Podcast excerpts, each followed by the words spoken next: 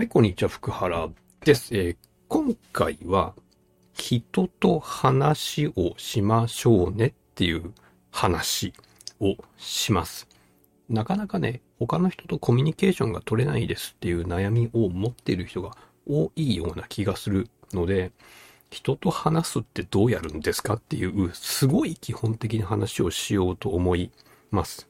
けど、いや、私は普通に他の人とおしゃべりしてますよとかっていう人も、そもそもコミュニケーションって何ですかっていう話もしていきますので、より周囲の人と仲良くなりたいなっていう場合は聞いておいてください。で、まず話ができないっていう人はそもそも話すきっかけがないんだと思うんですね。で、そのきっかけ作りってどうやんですかっていうのを先に話したいと思います。で、まあ、あの、何でもいいっちゃ何でもいいんですけど、人に話すときって。でも何でもいいって言われてもわかんないじゃないですか。なので、二つのことをちょっと意識してみてください。一つ目は、褒めるってことです。あの、その人が持っているものとかやっていることとかを褒めてみてほしいんですね。例えばその人がなんか新しいスマホ持ってったら、ああ、この iPhone いいですよね、欲しいんです、みたいな話しかけ方でいいんですよ。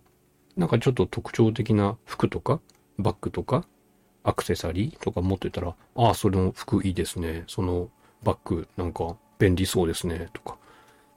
でいいんですよ。褒めてるじゃないですか。たったこれだけのことです。一個目褒めるね。で、二つ目は、質問してほしいですね。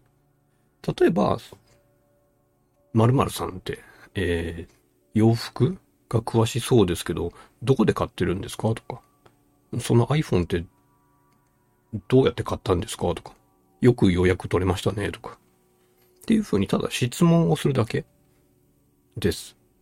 難しくないですよね。あの、特殊テクニックとか求めない方がいいと思うんですよ。え、そんなことでいいんですか？で、いいんですよ。とにかくきっかけが欲しいだけなんですね。ただ、話してください。なんか気になる人に声かけてくださいって言っても、え、どうやって？ってなるんで、とりあえず褒めるところを探してみる。であれば褒める。なければ、質問できるところを探してみる。であれば質問をするっていう。ただそれだけ。です。で、問題はここから先なんですよ。そもそもその続き何喋ればいいんですか？何でもいいんですか？うん、まあ何でもいいっていうのは何でもいいんですけど、お話に慣れてない人って急に止まっちゃうじゃないですか。で、沈黙が怖いんですよね。で、そういう人はおそらくコミュニケーションってペラペラ喋ることだと思ってるんですよ。あの、会話が盛り上がるっていう状態がいい状態だと思ってるんですね。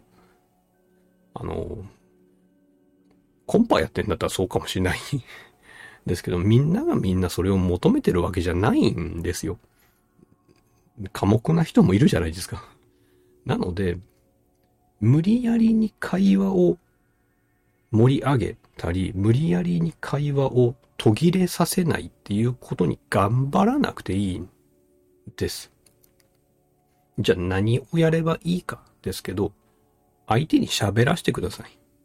相手に喋らせる。で、人って不思議なもので、自分に興味を持ってくれて自分の話を聞いてくれる人に興味を持つ。信頼を置く。その人のことが好きになるんですね。あの、逆を考えたらわかると思いますけど、急にあなたの前に現れてねね、ちょっと聞いてよから始まって30分くらいずっと一人でその人が喋ってたら、わあ、この人いい人だってならないじゃないですか。いい加減にしろよってなると思うんですよね。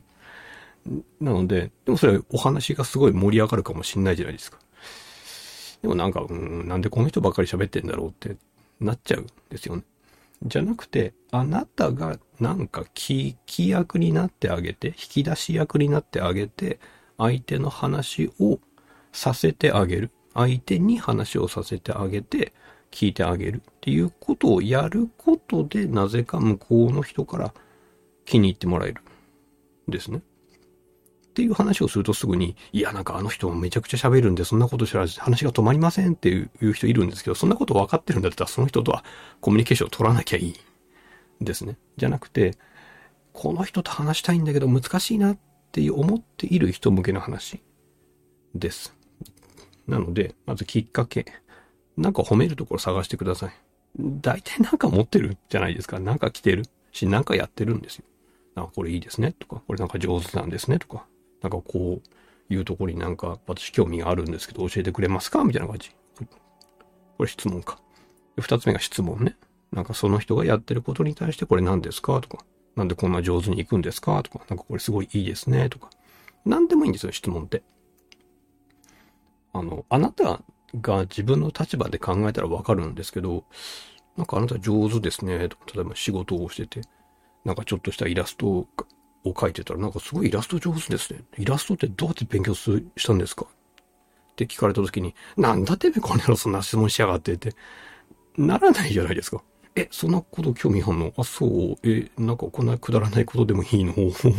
だったら教えてあげるよ、みたいな感じですよね。なんとなくテンション上がるのわかりますか？で、いいんですね。そういうなんかちょっとした質問でも相手は割と喜んでくれる。です。まあもちろんあの、時と場合によるので忙しそうにしてる時はダメですけど、なんとなく大丈夫かなっていう時に褒める、質問をするっていうことをしてみてください。で、その後は、相手が、なんかこういうことを話しそうだな、話したそうだなっていうの分かると思うんですよ。だからそこを聞いてあげるだけ。です。大体、ある程度の年齢を重ねた人は何かしら自分の中で興味があること、もしくは得意なこと、もしくは実績を残したことって持ってるので、それを聞いてあげればよい。です。で、問題が起きるとしたら、話しすぎる。ちょっとこれ話止まんないなっていう時は、ああ、時間が来たんで、なんか次予定があるんで、みたいな。ありがとうございました。また次も聞かせてください。って帰ればいい。っていうことです。なんで、あんまりコミュニケーションというものに対して難しさを感じてほしくないんですね。ただ褒める、ただ質問する、ただ相手の話を聞いてあげて、なんか話したそうなことをさらに聞いてあげるっていうことをちょっと意識してみるだけで割と簡単にコミュニケーションって取れると思います。で、そっから先により仲良くなるとか、自分がモテるとか、なんか相手の能力を引き出すとか、ちょっと難しいテクニックを学べばいいかなと思うんですね。でそこまで行く最初の部分、きっかけの部分をもし止まってるんだったら褒める、質問するっていうのを意識してやってみてほしいと思います。で、話を聞いてあげればあなたのことがね、まあ、好きになるまでいかないかもしれないけど、そんなに悪い印象は与えないと思うので、話を聞いてあげるっていうことも意識してみてください。で、私の行っている福原気候教室というところでは人間関係の向上を、えー、狙って遠隔気候を行うこともありますので、まあ、そういうのに興味がありましたら、下の方のブログとか説明欄とか見ておいてください。では。